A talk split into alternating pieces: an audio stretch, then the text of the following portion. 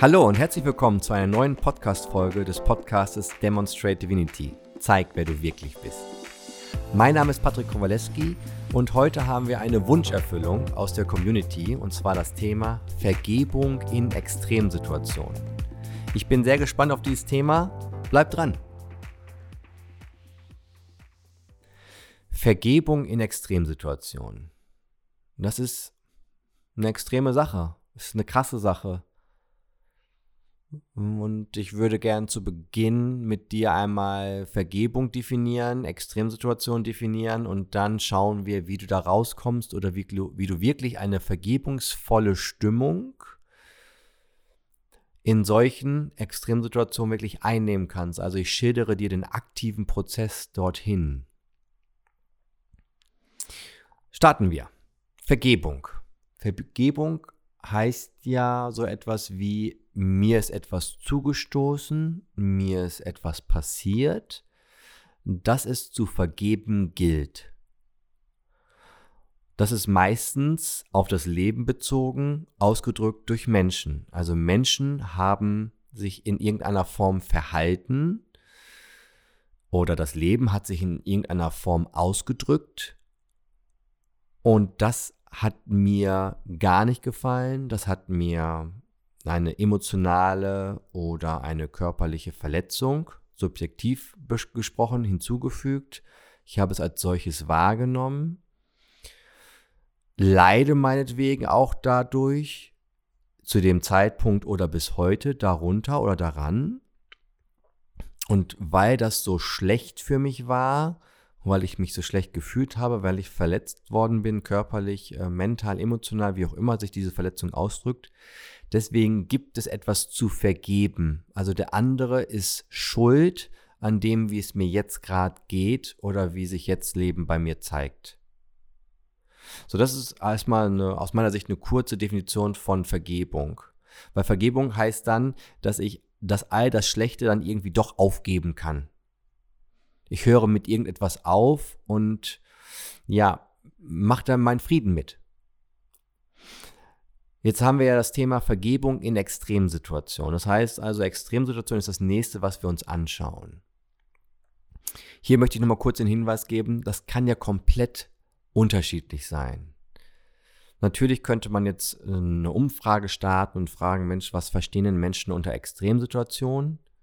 Wie aber die Begrifflichkeit an sich das schon sagt, es scheint etwas krasses, Extremes zu sein. Worauf ich hinaus will, ist, das kann aber unterschiedlich sein.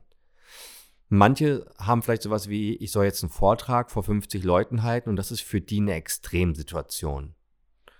Manche haben sowas wie Mord im Kopf, Missbrauch, Mobbing, Ausschluss aus dem Freundeskreis, eine Unfallsituation. Und da bitte ich dich einfach mal gerade für dich in deinem Bewusstsein, ja, dich umzuschauen oder dir darüber gewahr zu werden, was würde oder was bedeutet für dich Extremsituation? Welche Situation im Leben gibt es und die würdest du als negativ bewertet Extremsituation definieren? Und ich spreche mal ein bisschen langsamer, sodass du wirklich mal gerade in den Gedankengang mit eintauchst. Ich mache das auch gerade parallel. Also welche Situationen drücken für dich wirklich Extremsituation aus? Und wenn du, wenn du jetzt ein, zwei, drei Beispiele hast oder vielleicht sind dir vier, fünf eingefallen. Und woher kommen die? Die kommen entweder aus deiner persönlichen Geschichte, weil du sagst, okay, das war schon extrem und das kann sogar auch die Scheidung deiner Eltern gewesen sein. Das kann irgendeine Situation in der Schule, im Kindergarten, in der weiterführenden Schule, in der ersten, zweiten, dritten Partnerschaft gewesen sein oder beim Arbeitgeber. Also es kann sein, dass du äh, Extremsituationen daraus ableitest, was du in deinem persönlichen Leben erfahren hast. Was anderes kann es sein, dass du etwas von geliebten Menschen mitbekommen hast. Selbstmord eines Elternteils, von deinem besten Freund, deiner besten Freundin. Das plötzliche Versterben des Haustieres. All solche Dinge die du vielleicht selbst nicht direkt erlebt hast, aber die in deinem Umfeld passiert sind. Und die dritte Komponente sind wahrscheinlich Dinge, die wir gesellschaftlich als Extremsituation bezeichnen. Also wo wir uns gesellschaftlich, ich sage jetzt mal mehr oder weniger drauf vereinbart haben und gesagt haben, okay, also das ist schon echt krass, wenn das passiert. Und aus diesen drei Bereichen wirst du sehr wahrscheinlich das ein oder andere Beispiel jetzt auch im Kopf haben. So, die Herausforderung dabei ist ja, wenn wir so etwas erlebt haben, wie können wir dann den Zustand von Vergebung hinbekommen? Und jetzt, jetzt wird es spannend, weil diese, diese Folge geht wirklich gerade in, in auch einen spirituellen äh, Deep Dive. Also wir gehen, wir tauchen mal wirklich ein in zwei, drei unterschiedliche Ebenen. Deswegen bitte ich dich wirklich dran zu bleiben, aufmerksam zuzuhören. Wenn du vielleicht gerade Auto fährst, vielleicht kurz zu sagen, okay, entweder hörst du mir später an oder ich halte kurz an. Fange ich mit der spirituellen Sichtweise an. Es gibt eine, eine Sichtweise, die lautet, der Zustand von Vergebung ist das größte Hindernis für spirituelles Erwachen oder Wachstum. Ich wiederhole das nochmal, weil es so krass ist. Der Zustand von Vergebung, also Vergebung an sich anzustreben, den Prozess der Vergebung zu durchlaufen, ist das größte Hindernis, man könnte sagen, ist das, was dir am meisten im Weg steht, um spirituell zu erwachen oder um spirituell zu wachsen oder um Spiritualität zu verstehen. Und was steckt hinter so einer Aussage? Weil, vielleicht kennst du das. Ich meine, ich kenne mich ja so ein bisschen in der, in der Welt der Trainer und Coaches aus. Und ganz oft ist ja das Thema Vergebung ist so wichtig und so weiter und so fort. Und da bin ich auch komplett bei dir. Da kommen wir aber gleich zu. Ich will erstmal mit der größten Herausforderung starten. Und wie kommt diese Aussage zustande? Ich möchte kurz, dass du noch, dich nochmal daran erinnerst, wer du wirklich bist. So heißt ja auch äh, der Podcast Demonstrate Divinity. Zeig, wer du wirklich bist. Und meine Damen, meine Herren, wenn du mehr bist als dein Körper, dann sind körperliche Beeinträchtigungen oder Verletzungen blöd und auch nicht toll und auch schwerwiegend. Und gleichzeitig schränkt es dich ja augenscheinlich, spirituell betrachtet, nicht darin ein, wer du wirklich bist, weil du bist ja nicht dein Körper, du hast einen Körper. Wenn du mehr bist als deine Gedanken, dann kannst du ja Gedankengänge haben, die meinetwegen auch nicht schön sind, die destruktiv sind, die dann im zweiten Schritt vielleicht zu Gefühlen führen, die nicht toll sind. Aber du bist ja nicht deine Gedanken, du bist ja nicht deine Gefühle. Woher wissen wir das? Punkt 1, weil wenn du deine Gedankengänge wahrnehmen und hören kannst, dann scheint es ja, man könnte sagen, eine, dann scheint das ja nur eine Instanz zu sein, die du wahrnehmen kannst, weil sonst würdest du ja gar nicht diese Gedankengänge bewusst wahrnehmen können. Kannst du mir soweit folgen? Und wenn du nicht deine Gefühle bist, und das können wir auch schnell herleiten, weil du hast vielleicht schon mal gefühlt, das mache ich jetzt nicht oder ich habe Angst und trotz dieser Angst hast du es gemacht. Das heißt also, es gibt ja etwas, jemanden, was auch immer, äh, der dann losgegangen ist, trotz dieser möglichen Befürchtung oder Ängste. Heißt also, jetzt pass auf, heißt also, wenn wir zusammenfassen können, du bist nicht dein Körper, du bist nicht deine Gedanken, du bist nicht deine Gefühle. Und weitergefasst, du bist nicht deine Geschichte. Du hast das alles. Du hast einen Körper, du hast Gedanken, du hast Gefühle, du hast deine Lebensgeschichte. Aber wenn du das nicht bist, was bist du denn dann? Und das ist etwas, was ich ja gerne als selbst beschreibe oder bezeichne. Das heißt, du bist spirituell ausgedrückt. Und das ist ja nicht etwas, dass du das jetzt kaufen musst oder zustimmen musst oder wirklich sagen musst, okay, so sehe ich das auch. Nur lass dich mal auf den Gedanken ein. Du bist irgendwie sowas wie ein Ausdruck von Seele, ein Ausdruck der universellen Lebens- oder Liebesenergie. Du bist, bist Teil des großen Ganzen.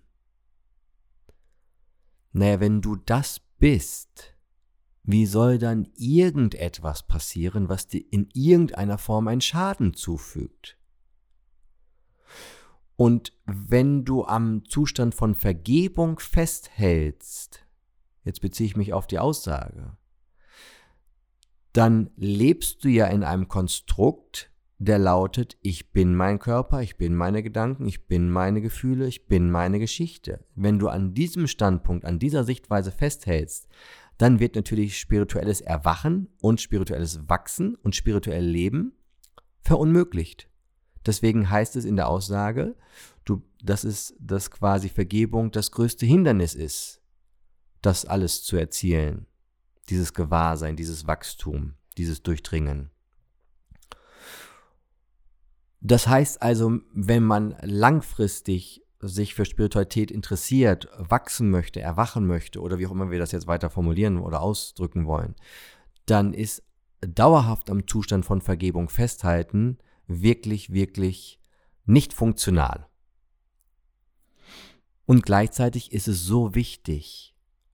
Warum? Weil wenn wir natürlich erstmal diese Erfahrung gemacht haben, wenn wir in einem Konstrukt leben, im Sinne von, wir sind irgendwie unser Körper, wir sind irgendwie unsere Gedanken, wir sind irgendwie unsere Gefühle, naja, dann müssen wir ja erstmal aus diesem Zustand quasi uns, ich sag jetzt mal, befreien oder wir müssen uns diesem Zustand, diesem Konstrukt bewusst werden, gewahr werden, dass wir überhaupt mal in Stufen gesprochen die nächste Stufe erzielen und erreichen können.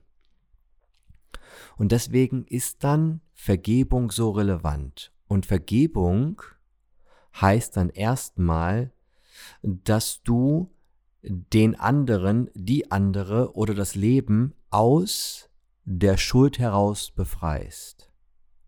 Und ich mache diese Arbeit schon echt lange und ich stelle immer wieder fest, dass Menschen nicht bereit sind zu vergeben. Aber meistens nicht wegen sich selbst, sondern weil sie, weil sie in der Annahme leben, den Gedanken haben, naja, wenn ich jetzt der anderen Person vergebe, dann heißt das ja, das war okay, was sie gemacht hat. Und das ist Bullshit. Das stimmt nicht. Du vergibst dem anderen für dich. Das nennt sich sowas wie zustimmen. Das heißt nicht, dass es gut ist. Das heißt nicht, dass du es abfeiern musst. Wenn dich jemand körperlich verletzt hat, dann ist das so. Dann ist das eine beschissene und Kackerfahrung.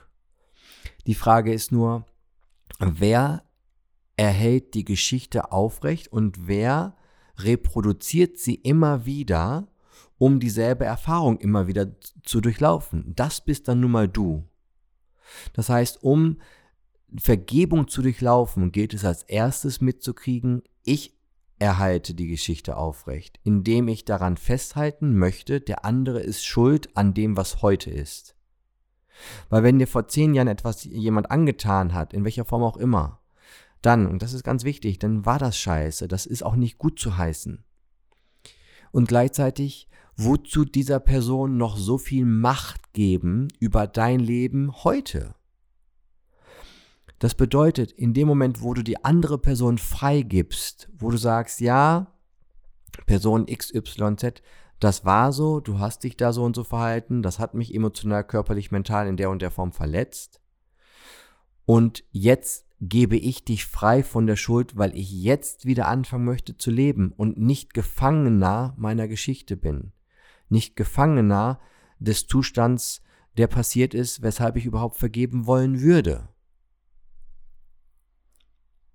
Und wenn du das in Extremsituationen hinbekommst, oh mein Gott, da kann ich nur sagen, dann bist du einer von vielen Meisterinnen und Meistern, der auf dieser Welt oder die auf dieser Welt rumläuft. Das ist faktisch einfach so. Weil du nun mal mehr bist als deine Geschichte und all das, was passiert ist. Und ja, ist es, ist es wichtig zu vergeben? Ja. Und da gibt es ganz tolle Übungen zu. Einige davon machen wir auch bei uns bei der Bootakademie, speziell im Startup-Training, weil die größte Herausforderung ist das nun mal im ersten Schritt überhaupt einen Zustand von Vergebung zu erzielen und zu erlangen. Und du musst es nicht alleine hinbekommen, dann melde dich bei uns, komm vorbei und nutz das. Das bedeutet, der erste Schritt ist anzuerkennen, dass du das Konstrukt von Vergebung, Nichtvergebung, dass du das aufrecht erhältst, dass du die Macht darüber hast. Der zweite Schritt ist, dass du wirklich nochmal gucken kannst, okay, welchen Schaden habe ich tatsächlich heute, speziell bei mentalen und emotionalen Verletzungen. Das ist an sich gibt es da keinen keinen richtigen Schaden aus meiner Erfahrung heraus, sondern es gibt eher ein Festhalten an der Geschichte.